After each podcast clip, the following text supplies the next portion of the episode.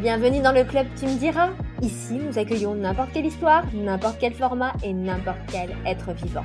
Lecture, expo, cinéma, séries et bien plus encore. En un mot, ici, nous parlons culture. Alors, les amis, aujourd'hui, on va avoir un épisode un petit peu spécial qui sera en deux parties. Ce mois-ci la première partie, le mois prochain la seconde partie, avec un thème un peu euh, philosophique. On a décidé de, s'amuser. Euh, la partie 1 s'appellera La culture a-t-elle un genre? Homme, femme, trans, homo, hétéro, bi et compagnie. Que définit finalement un être humain? Peut-être ses goûts culturels? Eh oui, de nos jours, tout est questionné, mélangé, genré ou justement non genré, non classifié.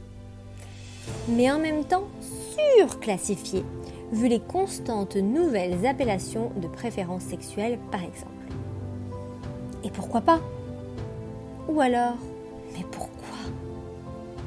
Non, vous n'êtes pas en pleine épreuve de bac de philo, mais bien en train d'écouter un épisode du podcast Tu me diras.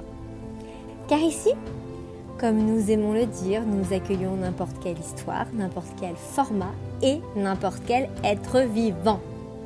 Et oui, aujourd'hui, nous voudrions savoir si la culture est genrée, si la culture doit être genrée, si la culture a été construite pour être genrée, ou encore si la culture qui se nourrit principalement de l'art ne se doit pas d'être justement ouverte à tous et que le seul genre qu'elle comprend, c'est j'aime la culture ou je ne l'aime pas. Je comprends le sujet ou non? J'adhère au sujet ou non? Y adhérer n'est vraiment pas le sujet de l'art du tout, bien au contraire. Son but est de créer un sentiment, une émotion, un questionnement, une énergie en somme, contre l'inertie et le fatalisme humain. Alors, pourquoi avons-nous choisi ce sujet aujourd'hui?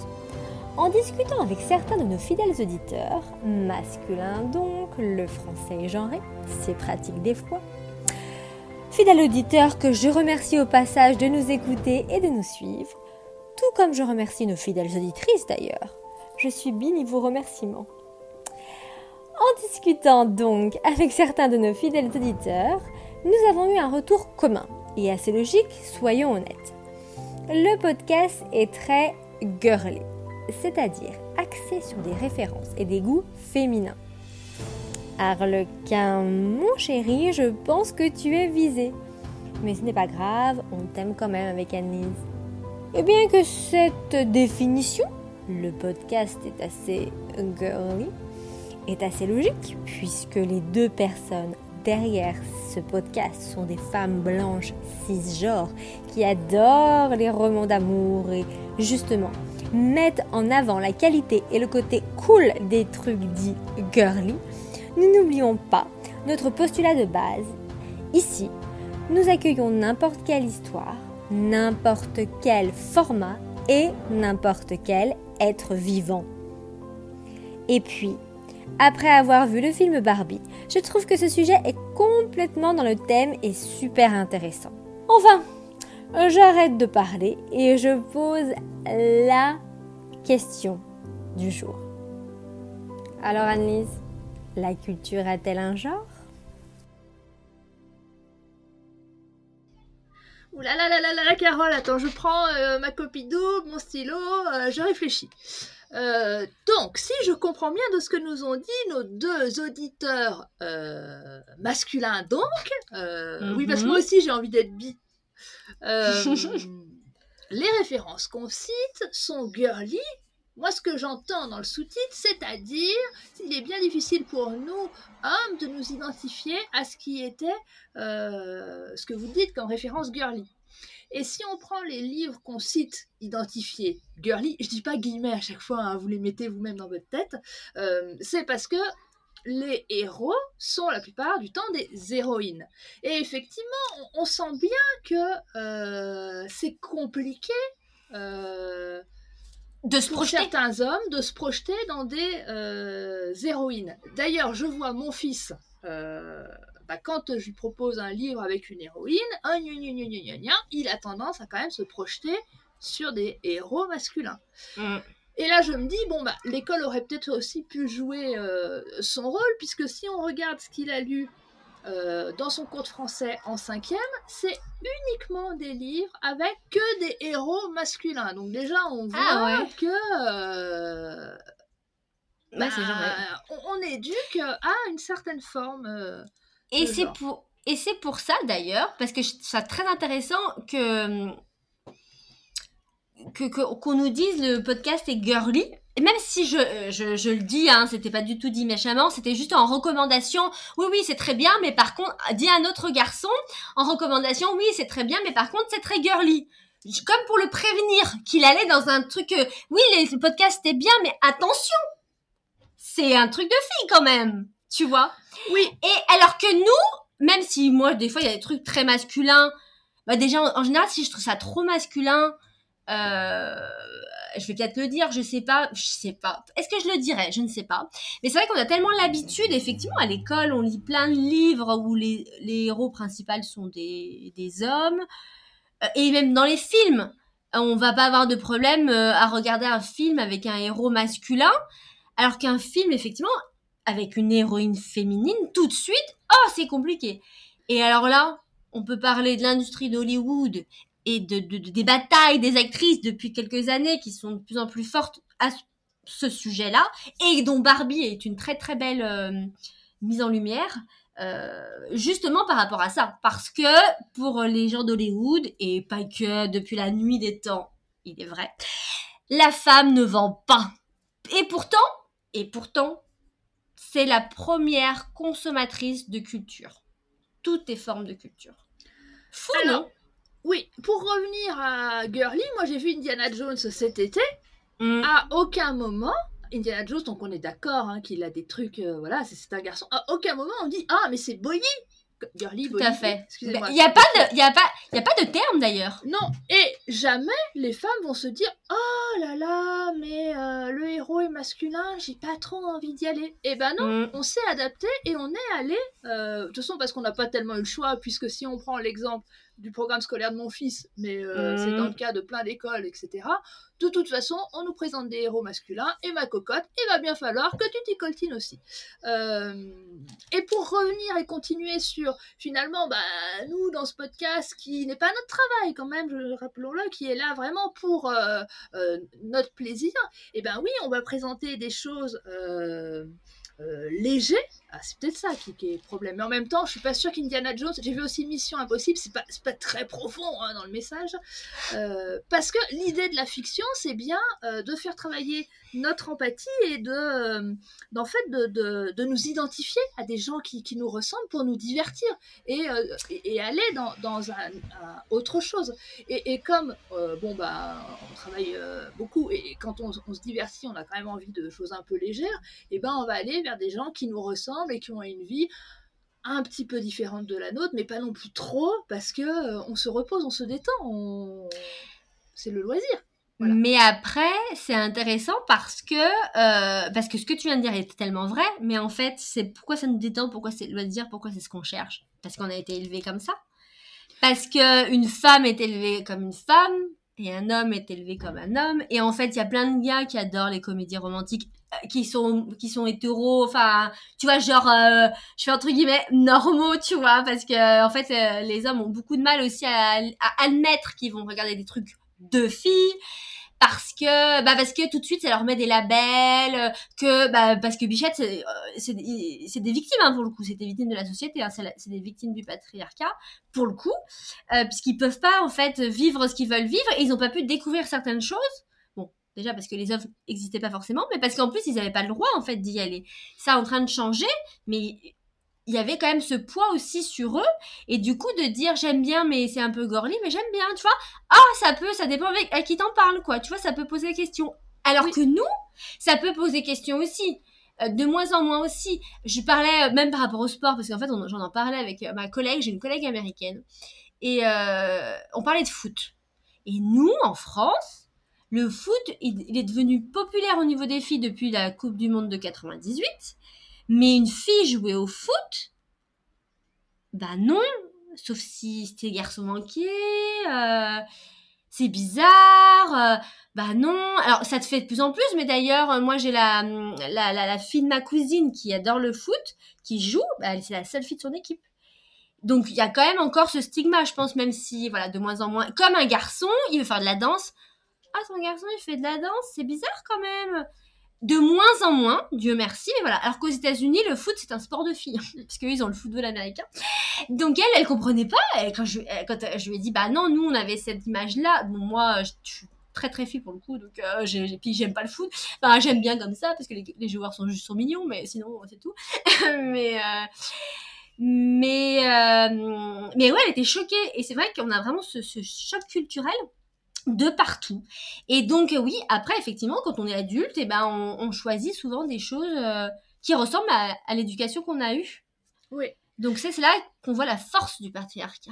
Et alors pour rebondir sur, euh, tu disais, bah, les femmes sont les ce sont, celles qui consomment le plus de culture. J'ai mhm. fait ma petite recherche. Donc, il y a une enquête qui a lieu tous les 4 ans, ou peut-être un peu plus, par l'INSEE. Donc, la dernière, elle a été faite en 2018. Et 71% euh, des femmes déclarent avoir lu au moins euh, déclarent avoir lu un livre, euh, au moins un livre dans l'année, contre 53% des hommes. Mhm. Et 43% des femmes déclarent avoir lu au moins 6 livres dans l'année, contre seulement 27% des hommes. Mm. Donc les femmes sont les plus grosses euh, consommatrices. Euh, et ce qu'il faut quand même savoir, c'est que c'est aussi un, il y a aussi des enjeux économiques derrière. Euh, alors là, je vais plus parler de, des livres. Il y a aussi des enjeux économiques et marketing. Et donc, bien entendu, bah, les éditeurs et puis les auteurs aussi. C'est-à-dire que les auteurs, déjà, ils sont mal payés, mais ils aimeraient bien être un peu, un peu payés. Et si ils veulent vendre, et ben, il faut aussi produire des livres et des objets culturels qui correspondent à ceux euh, qui achètent, et en l'occurrence celles qui achètent. Donc forcément, on va avoir des choses euh, girly sur les, étals parce que ça correspond euh, au mm. marché.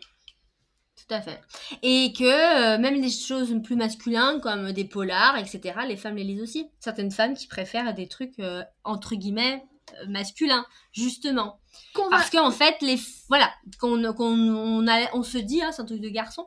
Tu vois, parce que voilà, oh, c'est des garçons, ils aiment se battre. Euh, et, d'une certaine manière, pour moi, c'est pas un truc de garçon, mais oui, on a été éduqués comme ça. C'est un fait que si on revient au manga dont on parlait, euh, euh, moi, mon frère regardait les mangas où il y avait des, meurtres. Moi, je regardais, ils allaient se battre. Hein, leur Moon, elle se battait, mais c'était pas pareil. C'était pas la même manière de se battre. et puis, toujours pour en revenir, donc que des femmes peuvent lire des livres avec des héros masculins ou avec un univers associé à la masculinité, parce que bah, depuis toute petite, on a ces efforts à faire. Et par exemple, comme tu disais, ben oui, euh, le français, c'est pas un genre neutre. On a essayé de nous faire avaler la pilule, que quand on allait dire euh, il, et eh ben ça englobait tout le monde, donc c'était un genre neutre. Donc on a cette habitude-là d'aller aussi vers des identifiants masculins. Alors que les hommes, pas du tout. Et d'ailleurs, juste par rapport à ça, parce que j'y pense, en fait, il y a des des siècles, euh, je sais pas combien de siècles, mais genre 200 ans, 300, enfin c'est pas si loin que ça. C'était peut-être au Moyen Âge. Allez, on va dire que c'était au Moyen Âge, on va dire. Et eh ben en fait non, avant en français, c'était le nombre qui l'emportait. S'il y avait trois personnes, deux femmes et un homme, on disait elle, hein. Et, et, et c'est le jour où l'Académie française, donc je crois que c'est au 16e, 17e, 18e siècle. Hein, 1673, hein. madame, 1673. Merci, merci. Et eh ben c'est eux que des hommes, bien sûr, les femmes n'avaient pas le droit d'y être. Et c'est eux qu'on dit, ah bah non, si on est dans un groupe, même s'il y a qu'un seul homme, on dit il. Ah bah oui, c'est le sexe fort qui l'emporte. Donc le, le, français n'était pas sexiste. Genré, très bien, mais pas sexiste. Maintenant, il l'est. Et ça a été vraiment une volonté de l'Académie française où quand on retrouve les académiciens, les, les propos des académiciens, ils disent c'est le masculin qui domine parce que le masculin est le genre noble. Donc euh, voilà, mais du coup nous on, a été bah, par notre langue comme ça habitués, bah ouais ok c'est il, on y va, mais par contre bah l'inverse est plus compliqué. Alors que bon je spoil un petit peu mais on va le faire court. J'ai attaqué Sex and the City. Je ne vous en dis pas plus. Et pour mhm. moi, ça serait d'utilité publique que tous les hommes regardent Sex and the City. Vous allez apprendre plein de trucs. c'est et je trouve que même aujourd'hui on même aujourd'hui si c'est une série qui date de plus de 20 ans elle reste euh, vraiment de, de, de, de, de, juste quoi et intéressante et ouais c'est tellement intéressant en plus pour les hommes c'est tellement intéressant en fait de voir ce qui se passe vraiment chez les femmes et de mieux comprendre parce que ils, sont toujours là ah non mais les femmes elles sont mystérieuses on sait jamais puis elles aiment bien là, Bah, en fait juste euh, intéressez-vous en 5 minutes quoi au lieu de dire qu'on est bizarre en fait, on est, je pense qu'on est à peu près pareil. Hein je pense que vraiment, euh, je suis pas convaincue qu'il y ait tant de changements que ça, quoi. Enfin bon, voilà. Donc là, on a parlé de euh, bah, finalement la, culture comme objet marketing et de finalement consommer la culture, mais toi, tu as fait tout un tas de recherches sur finalement les artistes femmes, donc celles qui vont produire aussi de la culture. Tout à fait. Donc euh, là, on a fait, oui, le, point entre la culture et la société, avec l'évolution du mœurs, la propagande, parce qu'en fait, la culture est aussi un outil de propagande, hein, entre guillemets, pour euh, mettre en place ben, euh, l'image qu'on veut donner des hommes et des femmes. Et, et, et, du coup, pour que cette propagande, elle marche, il faut que les acteurs, les personnes qui créent ces outils de propagande, ben, ils adhèrent, entre guillemets, à la propagande. Et c'est pour ça qu'on peut faire aussi le point euh, sur euh, le poids des artistes femmes euh, depuis la nuit des temps.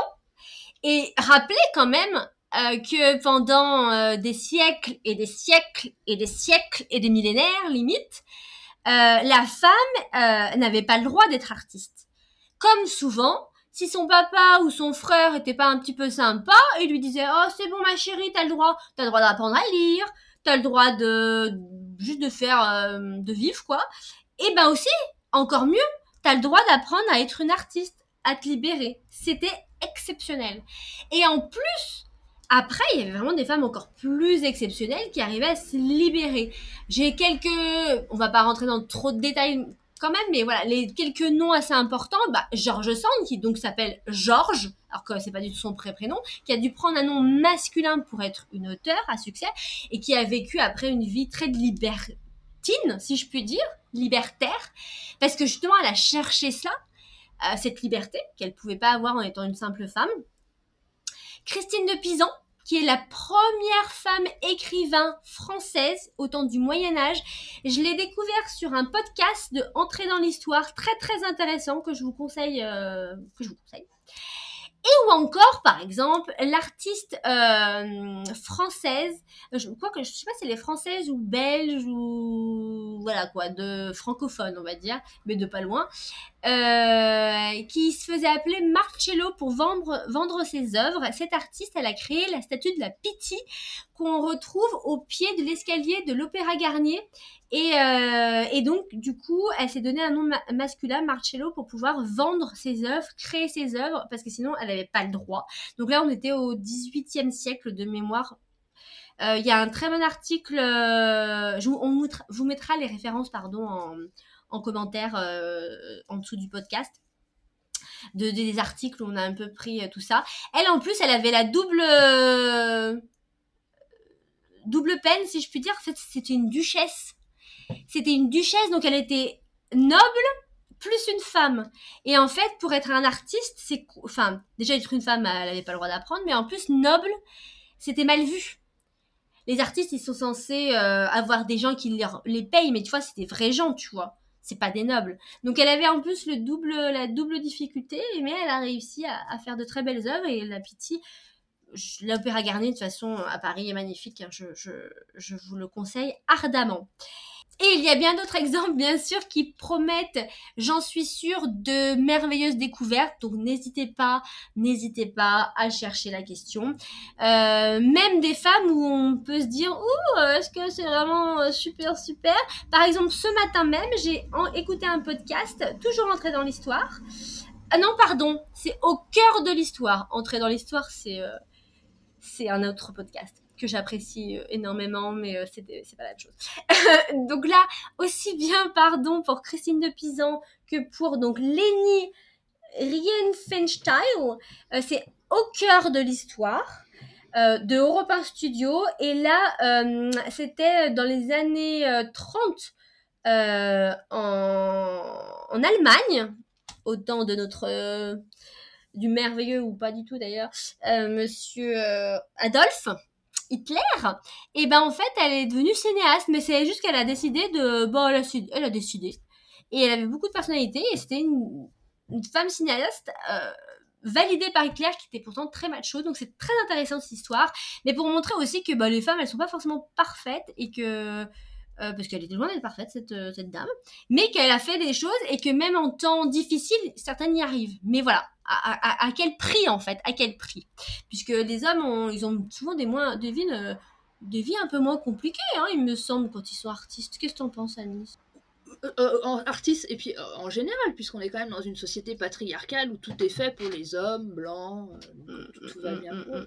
Ouais. Et, et, ça c'est vraiment quelque chose qu'on voit aussi dans Barbie ce que j'ai énormément apprécié euh, dans Barbie euh, parce que du coup on se focus enfin on se focus pas mais il y a un, grand rôle par rapport à Ken et justement qu'il a pas de place dans cette société matriarcale pour le coup et pour dire que ce serait les femmes dans l'autre sens je pense pas qu'on serait meilleur hein. je pense pas qu'on ferait mieux hein. le problème c'est justement euh, qu'il y a un déséquilibre en fait c'est pas quel sexe fait le déséquilibre c'est le fait qu'il y ait un déséquilibre et, il est vraiment malheureux, il n'a pas de place, etc. Et c'est super intéressant justement de le montrer avec euh, cette autre euh, vision en fait.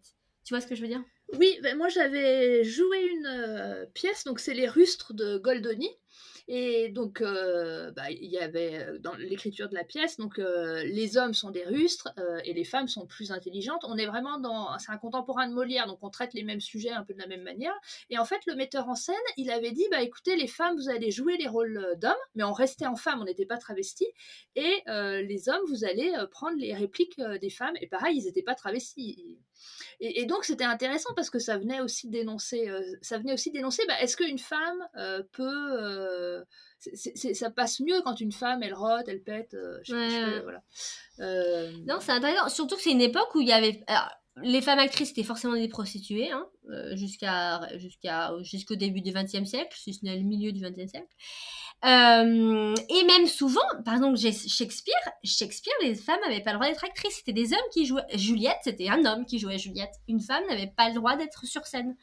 Donc c'est intéressant que lui, qui est quand même assez, une époque est quand même assez lointaine finalement, ait eu cette idée-là de en plus changer les rôles. Je trouve ça très. Euh, non, mais c'est le metteur en scène qui m'a fait, qui m'a fait jouer. Ah, je croyais que c'était à l'origine qu'il avait fait ça. Non, non, Denis, euh, bah, ah. quand même, il dénonce, euh, voilà. Bah, non, non, non, mais ah, j'aurais tout trouvé ça extraordinaire. Non, mais dans son autre pièce qu'on trouve, parce que c'est, de langue italienne, donc on trouve en traduction la locandiera. La locandiera, on va être là-dessus, où euh, par contre c'est une femme qui, a, qui tient le pouvoir et c'était des femmes qui, le mm. qui jouaient. Donc, euh, comme ouais, pour dire. Euh, oui.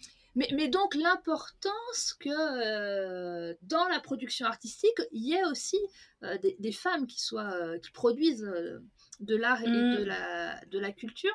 Et donc là, c'est un livre que je lis de Clémentine Beauvais. Donc elle, euh, c'est une chercheure en littérature jeunesse. Et elle explique combien c'est important que dans les auteurs de littérature jeunesse, on ait vraiment des... Euh, beaucoup de variétés d'auteurs mmh. et d'autrices, euh, à la fois en genre, à la fois en culture, parce que finalement, euh, bah, c'est quand même toujours compliqué en tant qu'auteur ou autrice de se mettre à la place de quelqu'un d'autre, tu vois, de se mettre à la place de quelqu'un euh, mmh, mmh. qui a eu une autre culture, une autre religion, etc.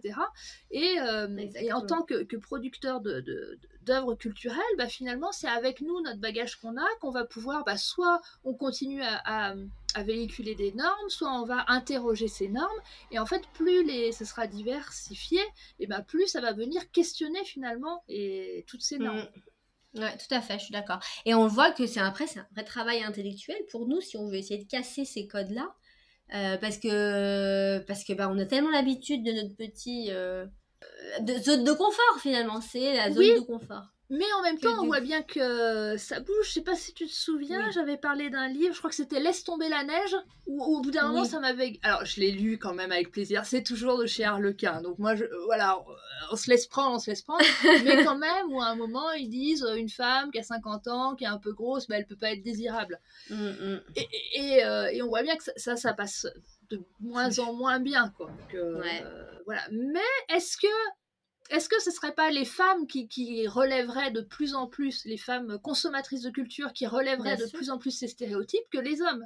Est-ce que les hommes s'engagent aussi à relever ces stéréotypes-là? C'est soit les femmes, soit les homosexuels, hommes, qui vont aider les femmes. Exemple, Sex and the City, parce qu'en fait, le producteur, enfin, le créateur de la série, c'est un homo, hein. Et, et, et, Just Like That, donc la suite, c'est exactement ce sujet-là, en fait. Donc maintenant, Sarah Jessica Parker, l'actrice principale, entre autres d'ailleurs, mais c'est la productrice principale aussi du film, de la série. Et, euh, c'est vraiment ce sujet en fait. C'est maintenant, elles ont 56 ans, je crois.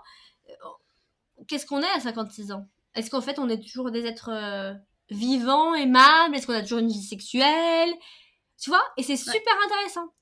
C'est super intéressant. Et c'est vrai que c'est des choses taboues et on n'en parlait pas et que souvent les seules femmes vieilles qu'on voyait, euh, aussi bien dans les livres que dans les séries que dans les films, elles étaient un peu ridicules, elles étaient grosses, elles avaient un côté maman. Alors si la seule bonne vision quand elles étaient, quand on les aimait, c'était que c'était un peu la mamie ou la ou la maman gentille, gâteau, etc.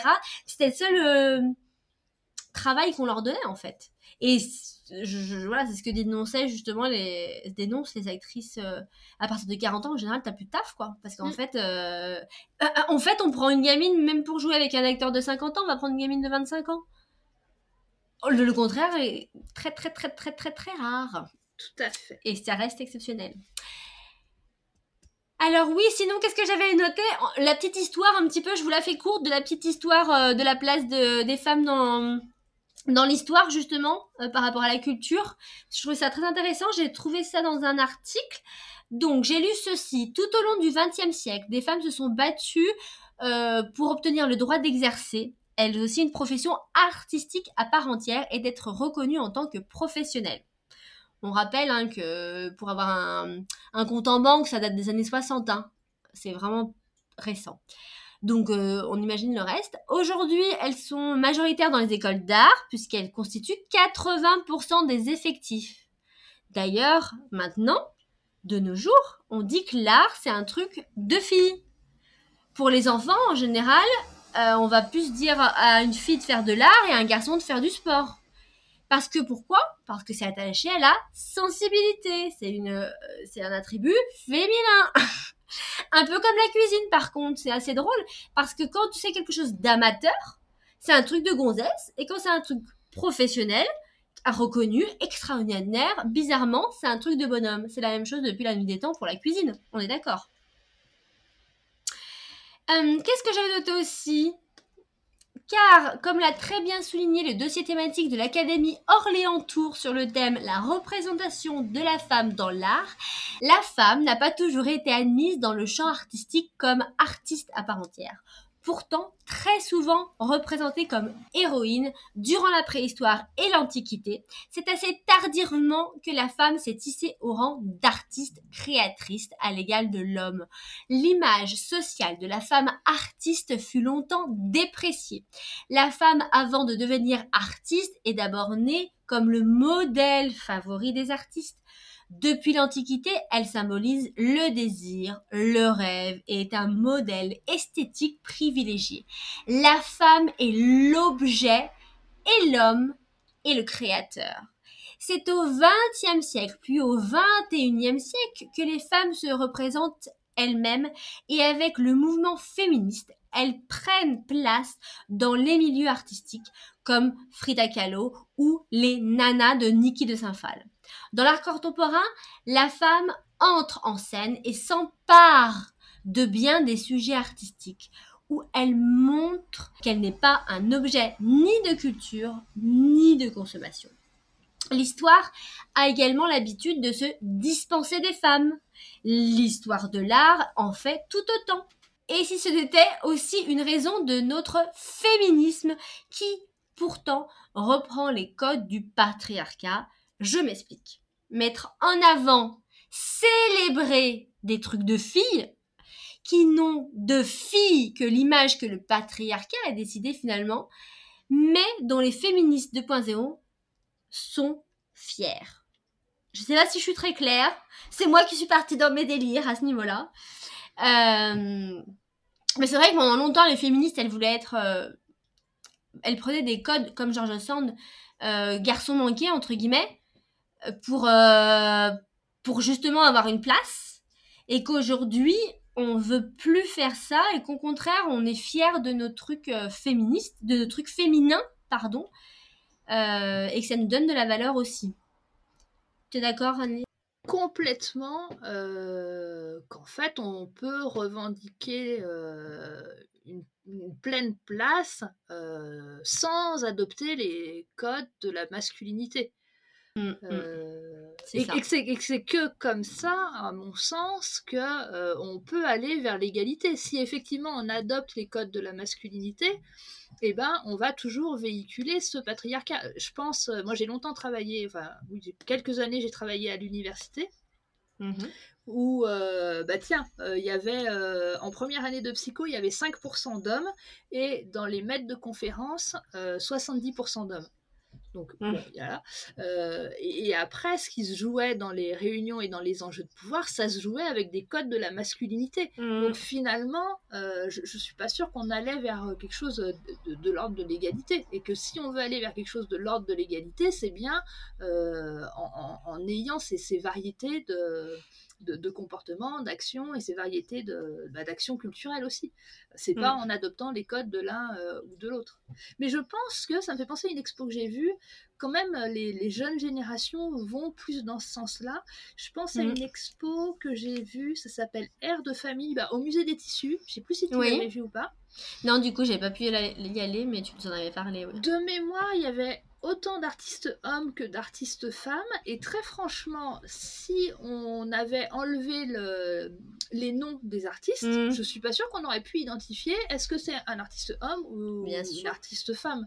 Bien Euh, Parce que finalement, ça parlait pas de ça, leurs œuvres, ça parlait d'autre chose. Euh, Bah, surtout, euh, voilà, autant un livre, tu peux te dire le, le thème, le personnage principal va être une femme, donc tu vas, tu vois. Et encore, on a eu des auteurs masculins euh, qui, ont, qui ont pris des, des, des- des- des personnages principaux qui étaient des femmes. Euh, mais c'est vrai qu'une œuvre hein, artistique, une sculpture, enfin une œuvre, euh, Oui. dans l'art, l'art pas cinématographique, pas comment dire, comment distinguer Il y a un mot, hein, les arts visuels. Merci. Et ben pour les arts visuels, techniquement, euh, normalement, on n'est pas censé euh, savoir euh, une sculpture. T'es pas censé savoir si c'est un homme ou une femme qui l'a fait. Ce qui a bien arrangé Rodin, puisque Rodin a travaillé avec Camille Claudel, et que il est bien difficile de savoir si c'est vraiment Rodin qui l'a fait. Oui. C'est ce que j'allais dire parce que là, pareil. Après, j'ai vu un très bon article de connaisseurs des, des arts, connaisseurs des arts, donc le, le magazine, sur le sujet dont, dont on, on parle aujourd'hui, les femmes dans l'art, et qui nous rappelle que, comme pour beaucoup de choses, les femmes ont tout, longtemps été soumises donc au, au bon vouloir d'un père ou d'un frère pour être formées en tant qu'artistes. Je le disais un petit peu plus tôt. Euh, je vous lis, c'est super intéressant. Euh, ils font un peu vraiment au fil des ans. Ils notent que Hélène, fille de Timon d'Égypte en l'an 400 avant Jésus-Christ, serait la première d'entre elles, femme artiste. Dans notre ère, il faut attendre Margaretha von Huck, sœur et compagne. Alors, euh, compagnonne, je, sais- comprends pas trop, mais de Van Eyck, née en 1370, pour poursuivre cette généalogie héroïque qui voit défiler par épisode la sculptrice Sabina von Steinbach au XIIIe siècle, les peintres Sopho Nisba, c'est des noms, euh, j'ai du mal, hein, Anguise Slio- Slioa et Artemisia Gentileschi, bon, elles doivent se retrouver dans leur tombe, désolé les filles, au tournant du XVIe et XVIIe siècle, Angela Kaufmann et Adélaïde Labille-Guillard et Elisabeth Viguier-Lebrun au XVIIIe siècle, puis Rosa Bonheur. Rosa Bonheur, si vous ne connaissez pas, il y a un très bon euh, entrée... J'arrive plus moi, entrée de l'histoire, au cœur de l'histoire, secret d'histoire. Rosa Bonheur, il y a un très bon secret d'histoire, donc ça c'est avec Stéphane Bern sur euh, France Télévisions, sur sa vie, très intéressant. Euh, Marie Bashkirsteff, Berthe Morisot et Marie Casat au 19e siècle. Même si l'on voit quelques talents féminins exposés à partir de 1860 au Salon de Paris, la carrière artistique institutionnelle est fermée aux femmes. Comme la comédie française, pour rappel. L'école des beaux-arts leur est interdit. Les commandes officielles d'œuvres originales sont rares et la misogynie fait. Et alors là, tenez-vous bien, une magnifique, non, horrible. Souvent quand je dis magnifique aujourd'hui, ça veut dire horrible. hein. Une magnifique citation de Gustave Moreau. euh, l'intrusion sérieuse de la femme dans l'art serait un désastre sans remède, disait-il, que deviendrait-on quand des êtres aussi dépourvus du véritable don imaginatif viendront apporter leurs horribles jugeotes artistiques avec prétention justifiée à la pluie Comment une femme peut-elle se convaincre qu'elle peut acquérir le talent d'artiste professionnel et affirmer la légitimité de sa création alors qu'elle n'a même pas les droits civils et politiques que les hommes s'interrogent Catherine Gonard et Elisabeth Lebovici dans leur livre Femmes artistes, artistes femmes. Donc, voilà, je trouve ça très intéressant. Euh, Et c'était pas dans l'intérêt de Gustave Moreau de laisser des femmes euh, rentrer, puisque l'idée de ces productions culturelles, c'était de toujours reproduire les mêmes normes patriarcales, ah. avec euh, bah, le coup fort quand même de l'Académie française, qui a un siècle et demi avant sa citation, euh, donc c'est très très récent.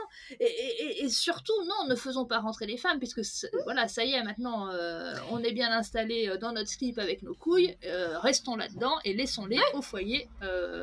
voilà.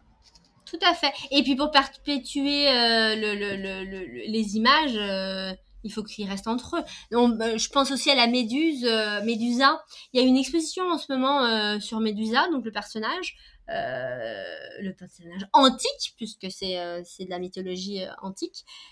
et là, ils ont joué pendant des siècles et des siècles sur une image de la femme terrible qui est victime, elle se fait violer et en fait elle est punie parce qu'elle se fait violer parce qu'elle est belle et elle se fait punir parce qu'elle a osé euh, critiquer, enfin, euh, je sais plus ce qu'elle a fait, je sais plus pourquoi, mais elle se fait punir, mais en fait parce qu'elle était, elle s'est fait violer à l'origine, quoi. Enfin, le truc de malade, et du coup, elle passe pour une grande méchante aux yeux de l'univers entier, alors que depuis le début, c'est elle la, la, la, la, victime.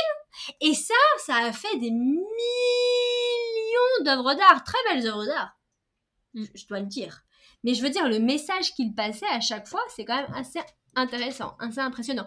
Et effectivement, euh, mettre des femmes à dire qu'elles ont la même capacité euh, intellectuelle euh, et, et, physique, parce que une culture, je pense qu'il faut quand même un peu de poigne, il faut, faut, faut y aller, hein, quand tu fais, ben ça, ça la fout mal. Si les bonnes femmes, elles sont pas, elles peuvent aller à la guerre, elles sont toutes maigrichonnes, enfin, il faut s'en occuper, les pauvres. Ben non, regarde ce qu'elle arrive à faire, ça la fout mal. En même temps, c'est logique, hein. pour le coup, ils sont cohérents, on peut pas, on peut pas dire qu'ils sont pas cohérents. Donc les femmes, ensuite les femmes artistes, elles ont réussi un petit peu à faire des choses, mais elles ont été cantonnées au genre considéré comme secondaire. Les portraits, les paysages, les natures mortes. Tu vois, les trucs où on se mouille pas trop, quoi. Le modèle nu, qui est la base de l'enseignement artistique, hein. Euh, on le voit bien pour faire une sculpture ou même une belle peinture, c'est quand même la base, hein, il faut connaître le corps humain. Euh, et eh ben, et bien sûr, ça leur a été interdit jusqu'au milieu du 19e siècle, où elles auront ensuite le privilège de dessiner des modèles masculins en caleçon. Bien sûr, voir un homme nu, oh mon dieu, oh mon dieu. Voilà. Et donc, ce que je vois qui est rajouté, c'est qu'en fait, ça coïncide avec le droit à, l'éducation. Et on va arriver à, la fin du 19e siècle avec, euh, en France, les lois Jules Ferry qui rendent l'école obligatoire. Et pourquoi est-ce qu'on a mis en place l'école obligatoire? C'est parce qu'on sentait qu'une nouvelle guerre allait arriver, donc il fallait fédérer les gens autour de la nation pour les préparer à aller défendre la nation et à aller se battre. Et l'école était formidable. Donc là, finalement, on s'est dit, tiens, ça sent le roussi, euh, va peut-être falloir que tout le monde y, y, aille, et puis tout le monde il se prépare à cette guerre-là, et, euh, et ben on va quand même avoir besoin de la moitié de la population, les femmes. Quoi. Donc il va falloir un peu... Donc c'est quand même dans un intérêt. C'est très intéressant de voir justement le parallèle entre l'art et la société, les évolutions et le rôle de la femme.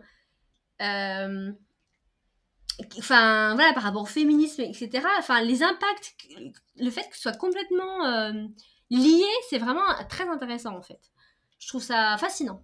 Et là, on, pourrait en faire euh, des, des, heures et des heures de podcasts et d'analyses sur euh, chaque thème. Euh, et même dans les héroïnes, parce qu'on a quand même certaines héroïnes du Moyen Âge ou voilà qui peuvent être intéressantes, et certaines ont après été revues et pour justement aller dans le sens narratif, les hommes aussi d'ailleurs. Hein. pour le coup, tout le monde est touché. Mais ce sera très très intéressant le, la corrélation entre l'art et la façon dont les femmes sont traitées, effectivement, et euh, la société. Et donc, effectivement, l'école, de toute façon, euh, ah bah c'est bon, elles ont peut-être besoin d'apprendre, elles peuvent servir à quelque chose. Bah ouais, quand ils seront tous en train de se faire tuer pour, pour de la bêtise en plus, c'est bien qu'il y ait quelqu'un à, à l'usine quand même. Bah ouais, C'était ça en fait. C'était ça en fait. exactement. Faut bien qu'elles servent à quelque chose, hein, pas que faire des gosses quoi, pour le Ouais. coup. C'est Ah marrant, là mais là. je sens qu'on va quand même continuer à parler d'Ove Girly dans ce podcast. Ouais, ah bah oui, ça c'est sûr. Euh, et donc, je remonte, je finis mon, mon petit texte que j'avais noté euh, grâce à l'article Connaisseur des arts, hein, qui était magnifique, euh, où il disait qu'en fait, déjà, donc après, on les mettait dans des trucs secondaires, mais il y en a qui, qui essayaient de faire des choses quand même bien. Eh ben, quand c'était ça, on s'attribuait parfois leurs œuvres, comme tu le disais, comme on le suspecte pour Adin, parce que oui, elles n'avaient pas le droit d'aller dans plein d'écoles d'art. Il y avait plein d'écoles d'art qui leur étaient interdites pendant des siècles et des siècles. Rodin, lui, il a dit non, je vais faire un petit atelier, je vais accueillir des dames, tu vois. Je fais super cool, moi je suis très, euh, je suis progressiste, tu vois. Moi je suis Rodin, je suis Auguste. Euh, je suis super progressiste. Donc du coup, je vais dire aux filles, mais venez, venez, moi je vais vous apprendre la, sculpture, tu vois. Moi je suis trop sympa. Alors après, ah, t'es- mignonne, donc après je peux t'apprendre, tu vois, Pygmalion, c'est sympa, tu vois. Je t'apprends, je t'apprends pas que la culture, tu vois. Tu, tu peux pas voir les modèles nus, donc je pense que tu vois, tu vois ce que je veux dire, quoi. Hein, euh, on pense notamment à, Camille Claudel. Et, euh, et du coup, il, il faisait pas que les éduquer, des fois, il, voilà, il s'attribuait aussi euh, leurs œuvres. Après, pour rendre à Rodin ce qui est à Rodin, euh, il y a beaucoup d'artistes, euh, peut-être pas Da Vinci, mais il y a beaucoup d'artistes depuis la nuit des temps qui avaient une, euh, ils avaient tout un, ils formaient en fait plein d'apprentis et les apprentis les aidaient à faire les œuvres et c'était des hommes et ils leur piquaient aussi des fois leurs œuvres. hein. Je Oui. pense que pour le coup, piquer les œuvres, euh, je pense pas qu'ils le faisaient qu'avec des femmes. Non. Mais bon, ah, so- soyons honnêtes, je pense que euh, une pourriture est une pourriture avec tout le monde. euh. Après, bon, c'est une façon de faire. Je t'ai appris, je te prends mes doigts. Bon, bon. Voilà, chacun sa vision, chacun sa morale, dirons-nous. Donc voilà, tu vois, j'essaye d'être. Euh... hein, je suis pas méchante avec Bah, les t'es- hommes. Moi, t'as- je les on avait aime, dit hein. que t'étais bi aujourd'hui. Donc, Moi, je euh, suis voilà. bi, moi, moi j'aime les hommes, Ouais. donc euh, je les défends quand même. euh, je sais que voilà. Mais bon, voilà, il y a eu des trucs qui étaient pas cool. C'est bien de l'admettre. Moi, ce que j'aime aussi, c'est chez les gens, c'est qu'ils admettent leurs fautes. C'est Mm. tout. Donc, autant dire que le parcours des femmes artistes est semé d'embûches depuis la nuit des temps. Il devient doucement, mais progressivement, plus simple au XXe siècle. Et c'est seulement au XXIe siècle donc, quand les combats du travail en lui-même, le droit à l'éducation, d'exposer, etc., ont été gagnés pour le moment, parce qu'on sait très bien que un droit peut être repris à tout moment, surtout un droit des femmes, que nous pouvons commencer à se rappeler toutes les artistes passés qui ont malgré tout bel et bien existé. Parce qu'aujourd'hui, donc il y a plein de rétrospectives qui parlent de tout ça. Donc pas mal pour des êtres sensibles, pas très futés et pas très fortes, selon le dire des hommes. C'était ma petite... euh. C'était mon truc méchant. Parce que ouais, voilà. Et moi je trouve que des ces femmes qui ont réussi à se battre et à faire des trucs, je suis encore plus... euh, comment dire fan de ces personnes-là parce qu'elles se sont battues pour y arriver. Un homme, on s'attendait à ce qu'il fasse des trucs bien, on leur donnait des choses et il y en a qui ont fait des trucs bien, il y en a, il y en a qui ont fait des trucs pourris. Une femme, à chaque fois, elle a dû se battre, donc c'est d'autant plus beau et méritant. Et c'est c'est ça que je voulais dire. Et là, j'en suis fière. Voilà, c'est tout. Je suis fière d'elle. Alors tu avais introduit ce podcast en disant bah écoutez messieurs les auditeurs n'hésitez pas à nous partager vos références on les lira euh, parce qu'on veut pas que ce soit trop girly. Mais moi j'ai envie de dire bah messieurs les auditeurs n'hésitez pas à aller lire nos références girly et à nous dire ce que vous en pensez. Qu'apprenez-vous sur les femmes Euh, si vous voulez pas lire? Il y a Sex and the City on le trouve en DVD d'occasion n'hésitez pas c'est En formidable plus, euh, franchement, vous passerez un bon moment. Même si euh, Sex and the City, c'est euh, il y a sexe dedans. Je vous assure, ça vous changera de vos trucs de sexe à vous, mais je pense que ça vous apportera quand même du plaisir, franchement. et en plus, et en plus, ce sera super intéressant. Vous comprendrez les choses, vous comprendrez mieux les femmes. Enfin, c'est que du bonheur, c'est que gagnant-gagnant. Donc c'est vrai que là, euh, Annelise est en train de, de faire son, son Mon petit parcours euh, challenge. Mon Son petit challenge, un parcours initiatique de Sex and the City. Je vous invite à hum, prendre le train en route et à le faire également avec Annelise et à nous faire des retours. Nous serions euh, ravis, enchantés de cela. On vous aime. Voilà, on vous attend. Et si vous l'avez déjà regardé, dites-le nous, hein. D'ailleurs. Mais faut pas me spoiler, faut pas me spoiler. Alors moi j'en suis qu'à l'épisode 4 de la saison 1, donc euh, mollo, euh, mollo. Ouais, Voilà. ah là là. Ah, faut vraiment tu nous fasses un retour par rapport à ça. hein. J'ai hâte, j'ai hâte euh, Ouais, que tu nous fasses un petit, un petit retour par rapport à ça. Voilà, qu'est-ce que, que dire de plus? Je pense qu'on a été un peu... Est-ce que tu avais d'autres choses à rajouter, Annelise Bah écoute, non, on peut leur donner rendez-vous dans un mois. Ouais, pour le pro- prochain épisode sur un thème un- qui, qui donc euh, c'est la deuxième partie hein, de ce thème-là, euh, la femme dans, dans l'art entre guillemets. Donc là aujourd'hui c'est la culture a tel un genre, hein, donc euh, je, je sais pas si on a été, on a fait ça bien avec euh, thèse, antithèse, synthèse. Je pense qu'on s'est emballé, soyons honnêtes. Mais c'est pas grave parce que c'est comme ça. Nous on est là pour vivre et ressentir et être dans l'émotion. Et moi je pense que je vous laisse la réponse sur la culture a tel un genre. Hein? Voilà, dites-le nous en commentaire, bien sûr. Dites-le nous en Et commentaire. donc la deuxième partie, ce sera Et donc, on vous retrouve le mois prochain pour la partie 2 sur le thème la mixité, un idéal ou une utopie inutile? Tadam Voilà, on est très philosophique. C'était c'est l'été. On, voilà. On se calmera après, on vous promet, on fera des trucs un peu plus euh, light. Mais en même temps, euh, c'est bien de réfléchir. Eh bien écoutez, euh, à bientôt pour de nouvelles À aventures. bientôt. Merci de nous avoir écoutés. N'hésitez pas à nous liker, compagnie et compagnie. On vous fait des bisous, que vous soyez homme, femme, bi, non-genré, hétéro, homo, tout ce que vous voulez. Nous, on s'en fiche des labels, on vous aime, quoi qu'il arrive. oui, je m'emballe comme toujours. Agnès, elle est là, oh là là. Allez, bisous bisous Bisous, bisous.